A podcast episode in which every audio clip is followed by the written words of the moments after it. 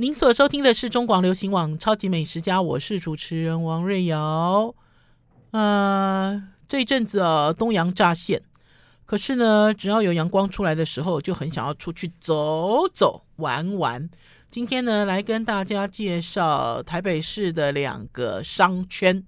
呃，或许你很熟悉。呃，或许你也经常去，可是呢，呃，我自己都认为不一样的年龄层，不一样的关注焦点，大家看的东西也不同。就像呃，今天要跟大家介绍的是南西、南京西路商圈，还有西门町。好了，我来先来讲南京西路了。其实南京西路啊，那个商圈哦，在最近哦，好红哦，因为在这个商圈呢，连着捷运公园，捷运公园的这个几乎每一个礼拜都有活动。然后捷运公园在前几个月经过整修，大整修，哈，然后呢，呃，就好多年轻人聚集。然后这个南西商圈呢，以前没有那么好玩，因为以前南西商圈呢，就只有一个星光三月。孤零零的星光三月，然后之后呢，来了一叠百货，你看，你看我的历史多久了？之后来了一叠，然后之后又来了成品之类的。可是现在呢，全部都被整合成星光三月百货。哈，呃，那天其实就是很很很随性了哈，只能讲说在过年的时候多吃了一点东西，只要有机会呢，就会跟宝师傅两个人手牵手出去走路。哈。锁定一个地方去走路哈，而不是傻傻的走。那锁定一个地方的意思呢，就是有吃有喝有玩有看，很热闹的地方哈。那所以呢，南京商圈，我们那天就跑去南京商圈走路了。嗯、我一直还蛮喜欢那个区域啦。那个区域只有一个东西我不喜欢，就是干杯烧肉。呃，干杯烧肉其实，在南京西路这个捷运站旁边开这个店开很久很久，我记得应该是干杯的 K gate，好，就这个点，如果我没记错的话，好，就是干杯发迹的地方。可是我以前不喜欢这个商圈的原因，就是走到哪里都是烤肉味，好，都是这个烧肉的味道如影随形，啊，那所以呢，我对讲到南南京南京西路商圈，我的印象里面就是有一个。非常恼人的这样子的味道啊！当然，如果不是营业时间，当然就没有烧肉味，没有烧烤的味道。嗯，就唯一只有这一点哈，我都觉得没有办法改善好的地方。那除了这个之外呢，因为这个南京商圈呢是一个很老的社区，所以呢它的巷子都很小，而且这个南京商圈呢连接着现在全台北市最红的文青街，就是赤峰街。很多人呢在逛这一区，就是逛赤峰街，好，把它整个连在一起走，好，呃，因为那天时间还蛮多的，我就跟宝师傅两个人呢，用一种地毯式的方式，好，来来走这一个区域。所谓的地毯式的方式呢，就是以捷运公园为中心，就这条中央道路，然后呢，两岸两岸的小巷子里面都有商店。呃，如果今天是呃。坐北朝南，坐北朝南就往往北看啊。如果我们现在的地图哈，北在上，南在下哈。这个南京商圈的最东边，东边就是中山北路哈。它的西往西呢，就是它西的尽头就是赤峰街，这样大家就有概念了吧？然后往北就是民生西路，民生西路往南就是南京西路，就是这一个区块里面都可以逛，都很好玩。呃，老实讲呢，呃，我跟宝师傅呢，呃，偶尔定期会来这里走一走、晃一晃，然后就会发现呢，这个商圈的店面的汰换率很高。我们这次去逛的时候，出现了好多家我们从来没有看过的店，哈，而且呢，这些店呢，就是他们在这个，因为它是一个旧社区，然后它的它的建筑都不是很宽敞，所以你一定要有心理准备，哈，每一家店都不是大店，而且呢，甚至有一些店呢，你一坐进去之后呢，大概都仅容仅容四人到六人吧。就入内入内食用，就只能容这样子的一个人数。然后还有，如果太胖的哦，你坐进去哦，还会挤到隔壁桌，就类似这样子的一个情形，大家都要有心理准备。然后可是呢，因为在这一区呢，在很早以前，也不算很早了，几年前，我记得跟听众朋友分享过，我们有分享过一个早午餐店。这个早午餐店呢，这个老板呢，大概收集了十几款烤面包机，就是烤吐司机，有十几款陈列出来，然后客人进去可以点，好，我今天要用这台烤吐司来烤我的面包，好，可以这样子选，然后会做一种有日式风格的早午餐。可是之后这家店就不见了，其实新冠之前它就不见了，哈，因为我觉得实在太小众了，很小众，哈，嗯，还有它的料理很清淡，哈，很清雅。啊，因为当然这区呢，其实有很多这个呃文青文创店出现的时候，都是采取一种日式的风格，就像这里啊，就有类似像屋台风格的店，屋台啦，屋台是什么？屋台就是日本的路边摊，好，有一种屋台风格，然后也有天妇罗店，然后呢也有烧烤店，也有拉面，哈，然后也有这个日本流行的这个松饼，哈。都在这一区，可是呢，通常呢，大家在讨论这个商圈的时候，有一个东西是不能错过，呃，不知道为什么哈，在这区呢，集中了很多这个美法美法。理容美发院就是很多这种设计师剪头发了。我讲美发，他们一定会抗议我。而瑞瑶姐美发是那种欧巴桑开的，我讲的是设计师剪头发的设计师的专门店。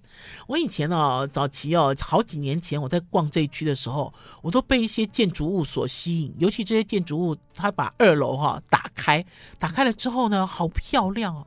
我那时候都在想说，奇怪，他们在卖什么？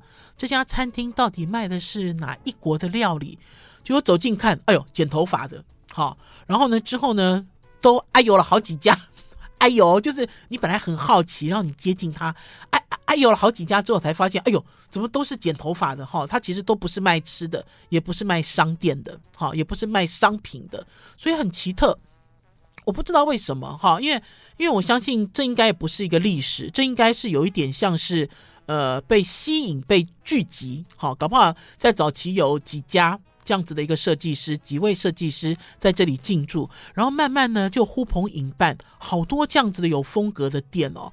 啊，为什么我会特别注意？是因为呢有一年哈，有一年呢，因为有一个因素，呃，我要带一个长辈哈去这个附近洗头。好洗头啦啊，因为这个长辈开刀，好就他一定要给人家洗头，他不能弯腰，好他也不能够做大动作。那所以呢，我就说，哎，那附近有好多剪头发的，所以换句话，洗头的应该很多吧？那我就跑去，然后甚至打电话，才发现说没有，哎，这里有洗头要五百元以上，洗一颗头要五百元以上，而且几年前就这样子了。而且呢，洗头呢，呃，不是他的专业，他希望你剪头发。那所以呢，呃，很难找，就是你要找一个单纯的洗头发的，好，在南京西路商圈一楼的啦，哈，因为长辈也不能爬楼梯嘛，一楼的几乎是没有。呃，我之后是拜托了一家设计师的名店啊，然后请那个不指定的设计师来帮我这个长辈洗头，一颗头五百元，我这个长辈洗了三次头。好了，我们要先休息一下，进一段广告，再回到节目现场。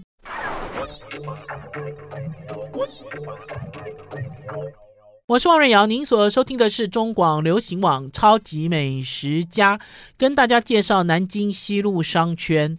南京西路商圈这里面有我一家非常喜欢而且经常光顾的店，叫做天厨菜馆。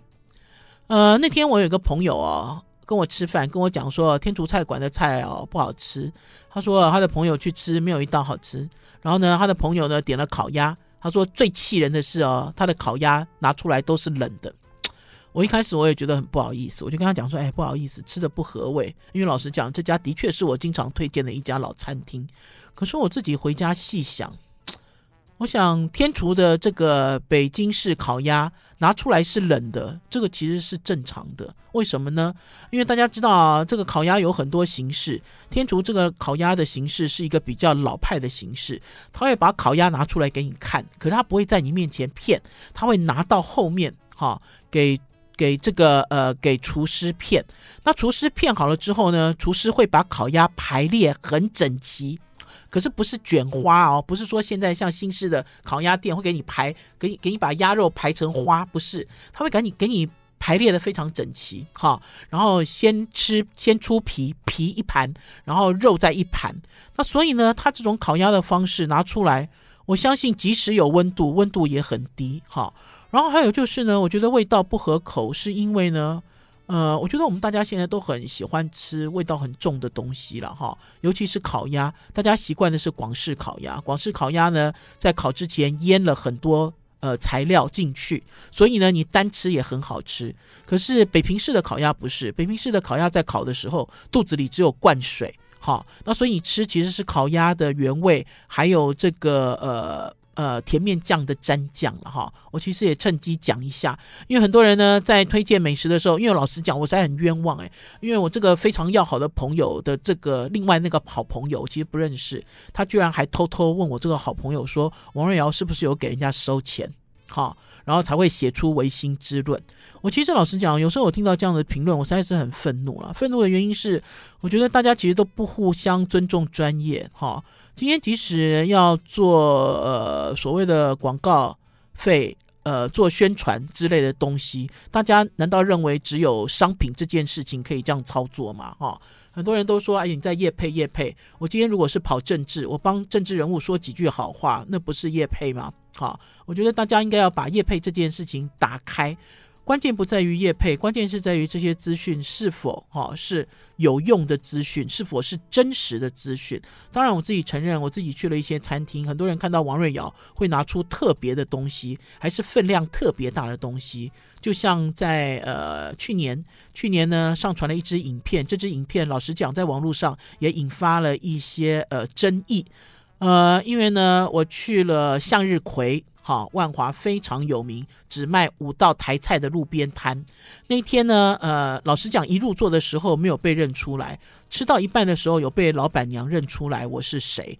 然后，因为老实讲，这家店哦，很多美食家就去了，包括叶怡兰，哈，因为他就告诉我说，上次叶怡兰来，他也没有认出叶怡兰，他也好紧张。所以那天呢，他给我的白斩鸡的分量比别人多，哈。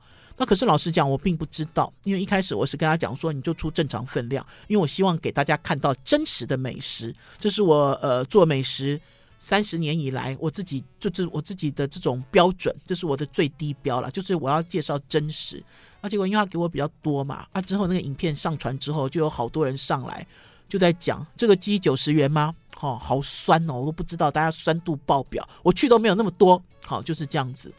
那我只能讲说啊，呃，餐厅也不是我开的啦，哈啊，因为我自己呢，就是尽我自己的本分，哈，就像我给大家介绍一些我自己觉得很珍贵的味道，然后如同有一些人在介绍他自己觉得珍贵的味道，我吃了之后我也觉得不怎么样啊，哈，我觉得哦，为什么他会觉得这家店这么好吃？我吃了明明觉得不怎么样，呃，可是关键是在于我吃了，我有比较，哈，我有学习，哈，呃，可是我并不会去。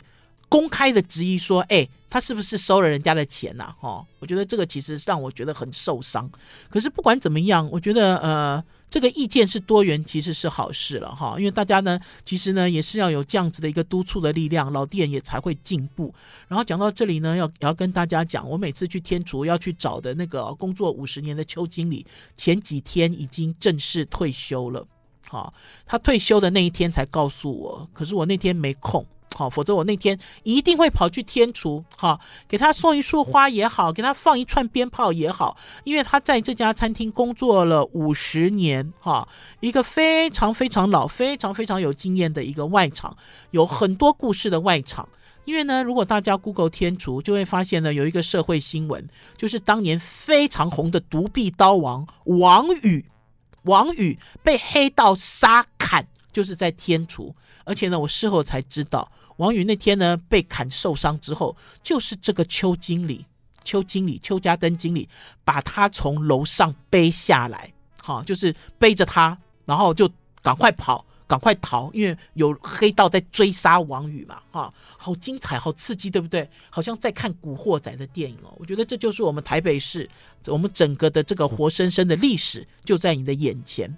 好啦，我在讲这个南京商务商圈哦，其实是很轻松、很好玩，因为呢，你所看。你所看的东西哦，都是很新的。就比如说，你会看到有一些服饰店，这个服饰店里面的这个服装哦，只有卖白色的衣服，可是整家店哦，里里外外都是人，而且都是年轻的小孩。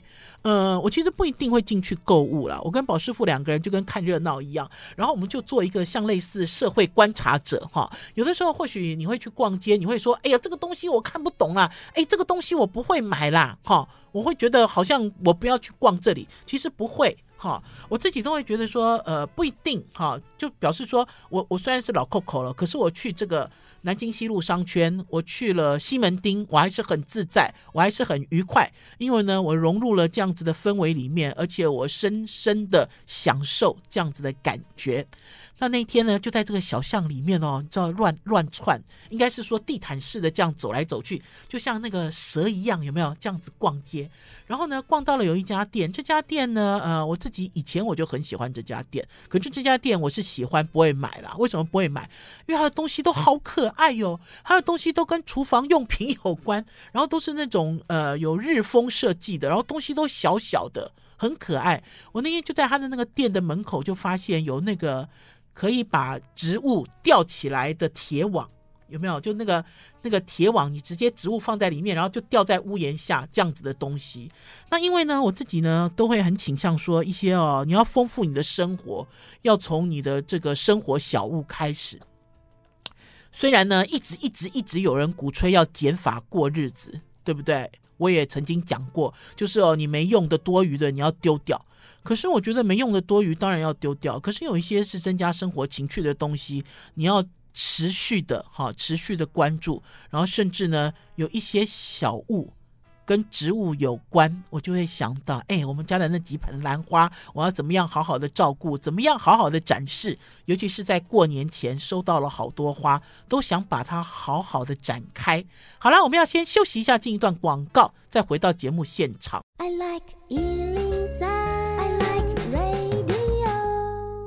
我是王瑞瑶，您所收听的是中广流行网超级美食家。今天来跟大家介绍南京西路商圈，有人叫它做南西商圈，真的改变好大哦，这个商圈呢，应该是我有关注以来，因为台北市的商圈太多了嘛，这应该是我有关注以来哦，我觉得变化度最高的一个商圈。我那天跟宝师傅两个人在这里面逛啊，好，然后东转西转，就像我刚才跟大家讲的，就是我很喜欢的那家卖这个厨房小五金这种小饰品，好，这种小的实用的这个店哦，它的走道就很小。好，这里的这个商店哈，大部分哈的特质就是走道要走道都很小啊，所以你逛起来呢，你都要稍微吸口气啊，侧一下身哈。就像那边呢，也有几家在南京西路上也有几家生活用品店，非常齐全哈。呃，叫什么金金金什么发之类的了哈，很多，我觉得那边就很好逛，很舒服。呃，那天我们就一边逛啊，就百货公司就不介绍了了哈，因为这个百货公司呢，以前呢，南京西路呢，南京西路的这个星光三月是一家很老很老的百货公司，哈，它的成立时间也很老。然后呢，呃，老实讲了哈，星光三月系统的百货公司，我跟宝师傅逛起来都有一点卡卡格格不入，哈，这是以前的观念。可是因为今年过年呢，我们跑去逛信义区。我就发现他们其实有很大的改变了，之后再跟大家来聊哈。呃，就大家其实都会慢慢改变，然后你会慢慢的喜欢哈这样子的一个休闲的方式。那天我就跟宝师傅两个人就在那边走啊，我们其实就是因为过年嘛，吃蛮多，就要去运动，算运动了，然后顺便眼睛也动动哈，嘴巴也动动，脚也动动，很开心。啊、宝师傅就瞥到了永兴奉茶这家这家店哈，呃。它应该算是茶饮店吧？有人讲说它是最漂亮的台茶沙龙，沙龙是一个法文哈，就是像类似这种 l o n g e bar 之类的这个台茶沙龙。这个永兴凤茶呢，它是呃老新台菜集团下的一个品牌。我记得在很多年前吧，那年呢有人邀请我去大直，呃，等于呃邀请我去高雄哈，去去。呃，好像是跟 Indigo 有关吧。我记得我第一次看到这个品牌，就是呃高雄的 Indigo 开幕，然后呢，他们把永兴奉茶当做是带记者哈去玩的一个点，好，就是可以把这个像 Indigo 一样风格的店让记者看一轮哈。呃，可是那一次我没有参加，就那一次我没有被邀请。可是之后呢，有人带我去永兴奉茶吃饭。然后我就说哇，怎么那么新派啊？哈，它有一个好漂亮的一个，就像我刚才讲的这个一个酒吧，哈，一个好漂亮的一个茶吧。然后呢很有感觉，然后呢呃最重要是它的餐呢都是一份一份的，然后用木盘子装起来，哈，用这种木托盘装起来，然后它的这个冷泡茶呢是回回填在这个。瓶子里面哈，然后好有感觉，你怎么拍？就他这家商店哦，你哪什么角度怎么拍都好美，连这个一个窗边的一个窗台哈，前面的小桌子摆的东西哦，都让你这种这种都觉得自己好像是一个超级网红。那可是大家知道嘛？我其实哦没有要做网红啦，我其实想要做的是一个美食评论家。我那次在吃这个永兴凤茶的餐的时候，我就觉得嗯，这个餐就是大概七十分左右，哈，很漂亮，很漂亮嘛，哈。可是因为像这样子的一个出菜，还有这样子的一个位上的方式，这个餐也不会很热，就它其实不是我的菜。就像很多人呢，呃，很喜欢一家叫做呃销魂功夫面。也是一样，他啊，也就是在很多年前呢，这个老板很聪明，他把四川传统的麻辣烫，哈，麻辣烫，还是把这个牛肉面之类的东西，也是用一个木托盘做成一个一个一份一份喂上这样子的感觉。而且我记得我那年去这家店的时候，因为哦，这家店也在南京西路商圈，它有一个招牌，它有一个布帘，这个布帘上面就是写他们的店名。好多年轻人哦，都站在那块布帘前面拍照，而且都是看别的地方拍照，就是那种文青式的拍照。我那时候都差点笑出来了。我心想说，这有什么好拍的？就是就是等于是这种等于是世代，有可能是对于美学，有可能是对于 show off，哈，就是你要怎么展现自己，它其实出现了一些差异。可是那个时候我就在观察说，哎，这个对我来讲就是七十分的美食，好，因为呃。他他不是他不是很，就是你不会为了特别想吃而跑来吃啊，不是只为了吃而已的七十分的这样子的美食。那所以老实讲，那年呢，在永兴凤茶呢，我就吃了，吃了之后呢，呃，我记得我也没有写什么文章，好，就这样子 pass 带过。那这次呢，我看到了在南京西路有永兴凤茶，其实已经看了好多年了，他已经进驻台北好多年了，好。然后宝师傅那天就看看我，他说，你想不想上去？喝个茶，好休息一下。我就想说，我们不是出来减肥的吗？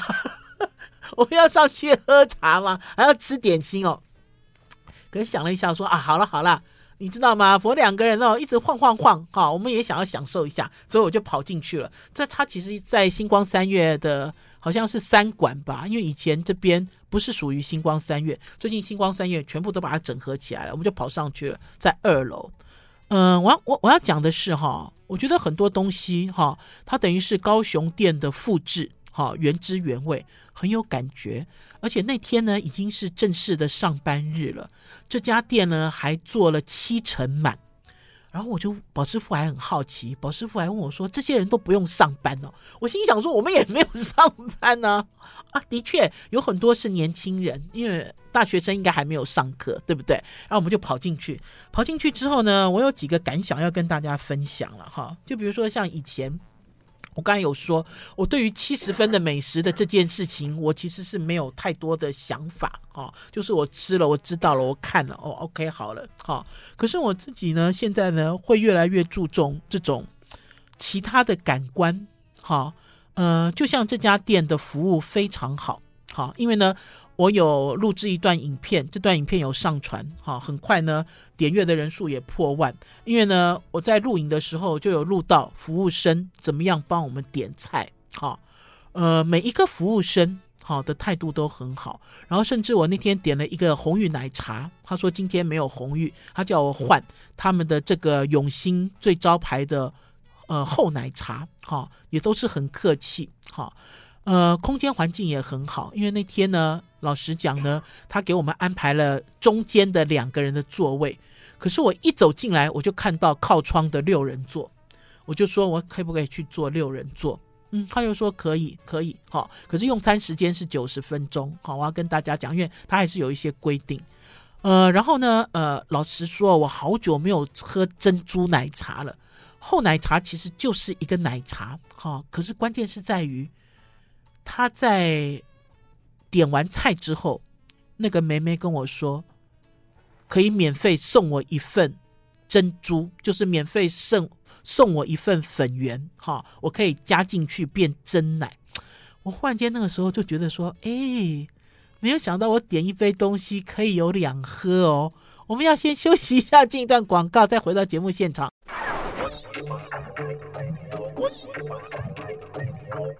我是王瑞瑶，您所收听的是中广流行网超级美食家。今天来跟大家聊两个商圈的散步。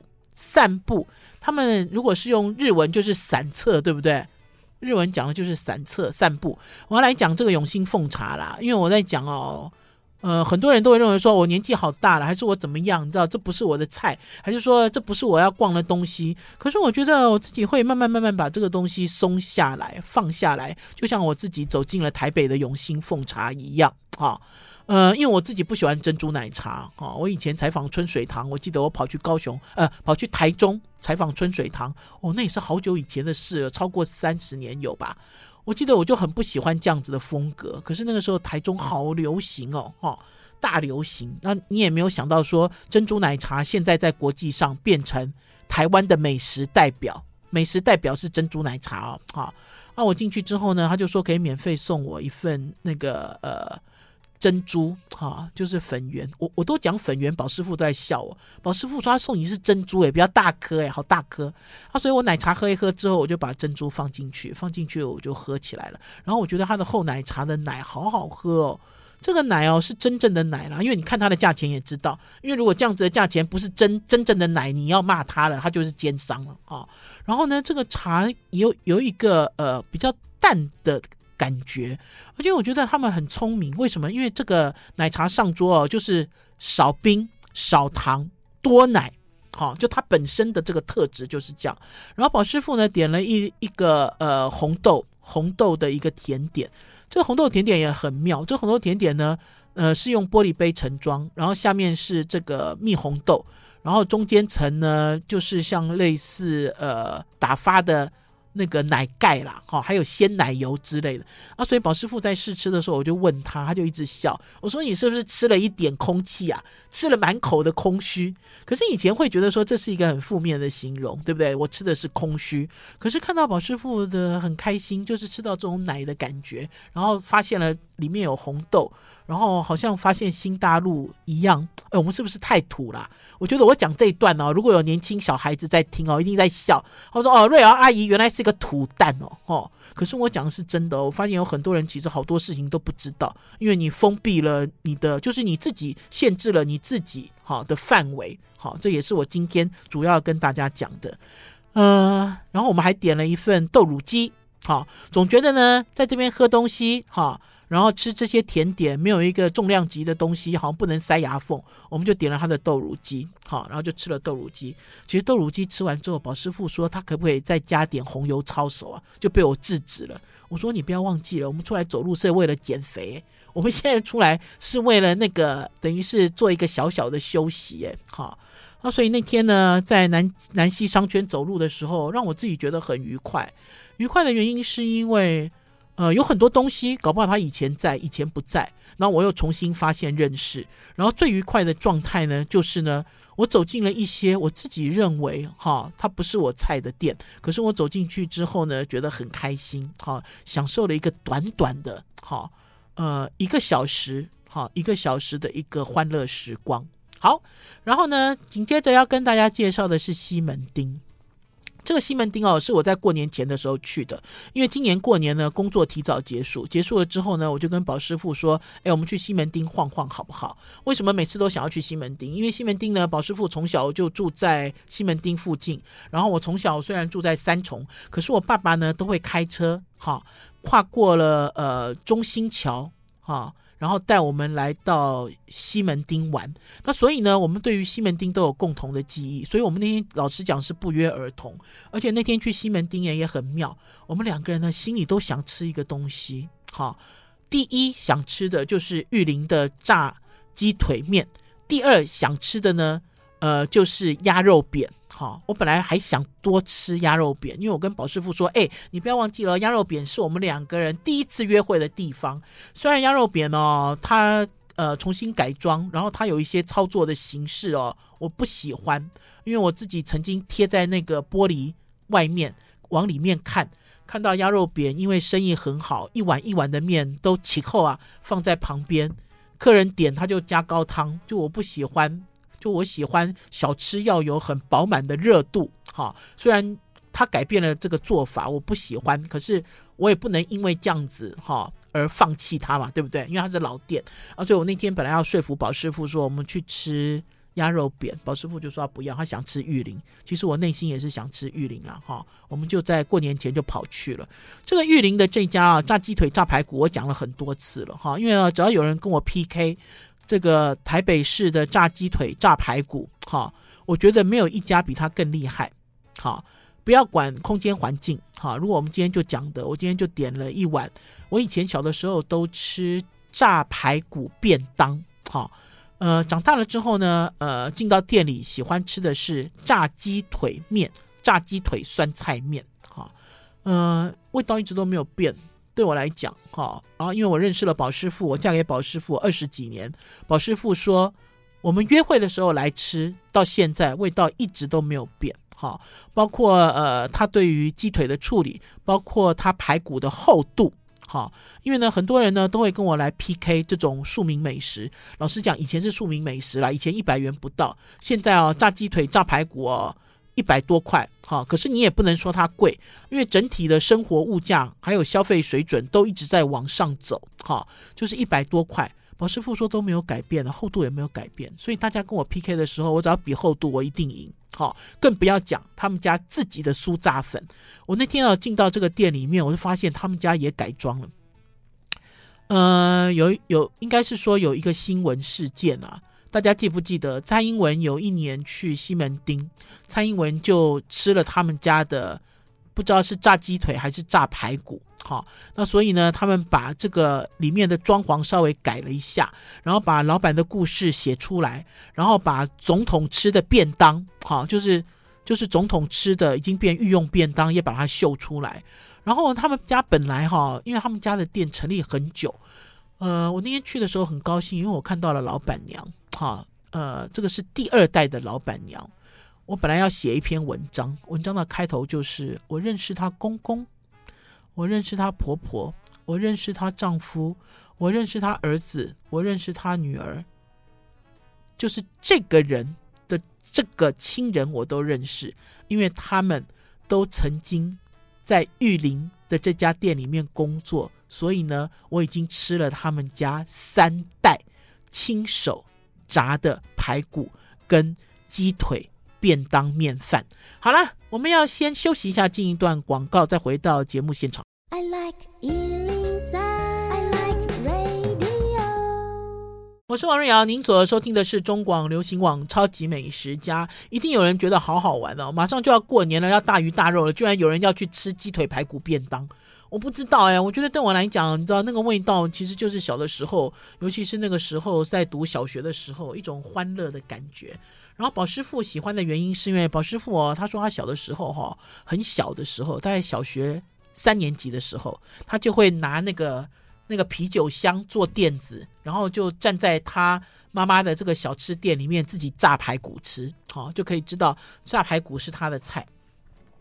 呃，最重要的是那碗面了，我们一直都好喜欢他那一碗面，他那碗面呢是硬面。然后有猪油香，然后它的酸菜呢都没有奇怪的味道。有的人会把酸菜炒一个奇怪的味道，还是有人会选呃等级比较差的酸菜。好，可他们家不是，他们酸菜就是裸味，就是这么简单的一碗热腾腾，最重要是很热，热腾腾的阳春面。阳春酸菜面，我那天碰到他的呃二代老板娘，我很高兴。高兴的原因是因为他们其实早就已经交棒了，而且以前这家店是他们家自己的。然后有一年呢，他老他儿子说不要接棒，他老爸一生气就把店卖了。好，他们本来那是他们自己的，卖了之后呢，好多客人跑回来，然后呢，那个新的这个屋主呢，本来要来接棒接不下来，结果他儿子在外面兜了一圈，发现哦，还是回家比较好。好，因为他儿子呢一辈子都跟着他爸爸都在做油炸，本来心生不平，结果呢出去了走了一圈，到了其他的餐厅看了一圈之后，乖乖的回来继续执掌家业。好，那所以呢在那个时候呢二代就交棒了。好，因为他那个时候他爸爸反正就老实说啦，一辈子做餐饮哦，身上病也很多。那所以呢，我好久好久没有看到第二代。我那天进去看到老板娘，我好高兴哦！我还跟她合影诶，我会把合影放在我们超级美食家的脸书粉丝专业上。我实在太高兴了，因为每次我们去的时候呢，之前的这个吴老板都会给我们到隔壁星巴克还是什么一咖啡去买咖啡给我们喝。那变成我们只要进到这个店里面，我们就有特权。这个特权就是我们有咖啡可以喝。好，然后那天老板娘还特别帮我们去买咖啡，我们就说不好意思，不用了啦，哈，啊，就是一个这样子的一个温度，然后就是一个这样子的一个交情，哈，然后就在聊天，我就问他说，你怎么又在店里面工作？他就跟我讲说，没有人，找不到人，缺工。好，所以呢，他是被迫回来帮忙，被迫回来帮第三代的忙。好，所以我才就是很幸运在店里又看到他。好，那天呢，就等于是吃完了这个呃，就是在味觉上充分满足。哈，在这个情感上哈，有这种非常温暖的这一个炸鸡腿、炸排骨之后呢，我们就继续逛西门町。哈。我们有逛到这个西门町后面的电影街，这电影街哦，哇天哪！这个电影街哦，走进去右边是电影院，左边全部都是破落户了啦。我要跟大家讲，我们其实有的时候在走这个西门町哦，到底哦，呃，就比如说柯市长的振兴，还是说之后蒋万安蒋市长的振兴，有的时候看了真的很心痛，因为我们哦一路走来都在这里长大生长，走来走去。那个地方哦，你几乎是没有什么东西可以停留哈，也没有什么东西你感到怀念。我们有走到三级，我们想要再看那个烤鸡腿。有没有？大家有没有以前哦就很厉害？以前去看电影就要去买烤鸡腿啊，而且那烤鸡腿就是那个老妈妈啊，对不对？然后我们有跑去三级看了一下，三级有人哦，真的还有年轻人哦，坐在骑楼下吃烤鸡腿。可是呢，很冷清。冷清的原因是因为电影院都没有人呐、啊，整条街都冷清清，没有人。哦，看了其实很难过。然后呢，我们就东晃西晃，晃出来之后就发现呢，应该是在万年大楼的。附近还是万年大楼那一栋，本来以前那边哦，专门是在卖钟表，因为那个是一个三角窗，是一个最黄金的店面。结果现在居然改卖饰品咯，而且卖的是年轻人的饰品，几千块的这种饰品。我对我来讲，我觉得冲击也很大，因为以前呢，那个是很黄金的店面，卖的都是昂贵的手表，好劳力士啊什么的。可是现在呢，呃，这些店面撤出了之后，变成了这种。年轻饰品店，好啊，所以我就跟宝师傅两个人就很好奇，我们就走进去。走进去之后呢，哎，我也很开心哎，因为走进去之后饰品就是我的嘛，对不对？所以呢，我又买了一条银饰，虽然有一点不搭嘎啦，因为老实讲，这都是小孩子比较细碎，我今天没有带比较细碎的饰品。可是对我来讲，我就是 enjoy 在里面，好，然后店员也都很客气，店员也都会帮你弄东西。然后呢，离开了之后呢，我就开始就在想，我就开始在关注，关注什么？就是关注呢西门町。其实西门町哦，曾经很风华，而且西门町哦，他们的曾经风华到什么程度？就是每一个骑楼、每一个柱子都可以租人家，都可以赚钱。然后在有一段时间呢，这些柱子放的都是 3C 相关配件。有一段时间，那时候等于是手机刚刚兴起的时候。那可是现在这些柱子在摆什么呢？现在这些柱子其实都在卖饰品，而且就是我刚刚跟大家讲的小孩子、年轻人戴的银饰。就逛着逛着呢，我就逛到了一根柱子，这根柱子的周边就在卖银饰。然后呢，我就开始停停留下来。停留下来有几个原因啦，当然我自己也很爱漂亮。然后第二个就是我想要知道为什么生意可以做得起来哦，因为你你知道就是呃百业。好的的兴衰都是一直一直不断的在轮替，然后我靠近之后才发现三个女孩子好年轻哦，她们就开始好来帮我找适合我的银饰，银链也好，这个呃项链也好，好呃我其实那天花了不少钱，我那天其实买了三个东西，好。他们好聪明哦，都什么买二送一、买三送什么之类的。然后宝师傅呢，就刚刚好坐在旁边的椅子上，就在等我挑。嗯、我虽然是女生哈，可是老实讲，大家其实看我的个性很男生。我其实从来没有买过什么这种流行饰品。从我从小到大，只有一段时间我有买流行饰品，就是我在谈恋爱的时候，就是我初恋的时候。我只有一次，就是那个时候初恋谈恋爱，那个时候会去买一些饰品来装扮我自己。我只有那个年那个时候很短的时候有，之后呢，我几乎是没有。那所以如果有人问说瑞瑶姐，你有什么细软啊？细软嘛，对不对？没有，我没有细软。对我来讲，我没有细软哈，然后我也没有没有装饰品哈，大家都看我很干净，除非是我刻意。可是我那天我就很高兴，我买了三个银饰。这三个银饰呢，除了让我自己开心之外，我觉得那三个小女生也非常开心哈。因为一开始我接近他们的柱子的，就接近他们的摊位的时候，他们只有很客气的对我笑一笑而已，因为或许看起来就知道我不是他们的客人。我不可能在这里消费嘛，因为他们的东西都很花俏，然后很可爱，很年轻，很 young。可是我自己买了之后，他们三个就很开心，然后他们帮我启用了 Line Pay。听众朋友，我没有用过 Line Pay，可是呢，这个 Line Pay 不是真的要配这个 Line Pay 是要加入他们的会员哈。就是有一些东西我启动了，我启用了，我接触了，我有不一样的感想，我有不一样的感觉。最重要的是人好开心哦。花几千块而已，你就有公主的感觉。好了，今天超级美食家的节目到此告一段落，明天中午空中再见，拜拜。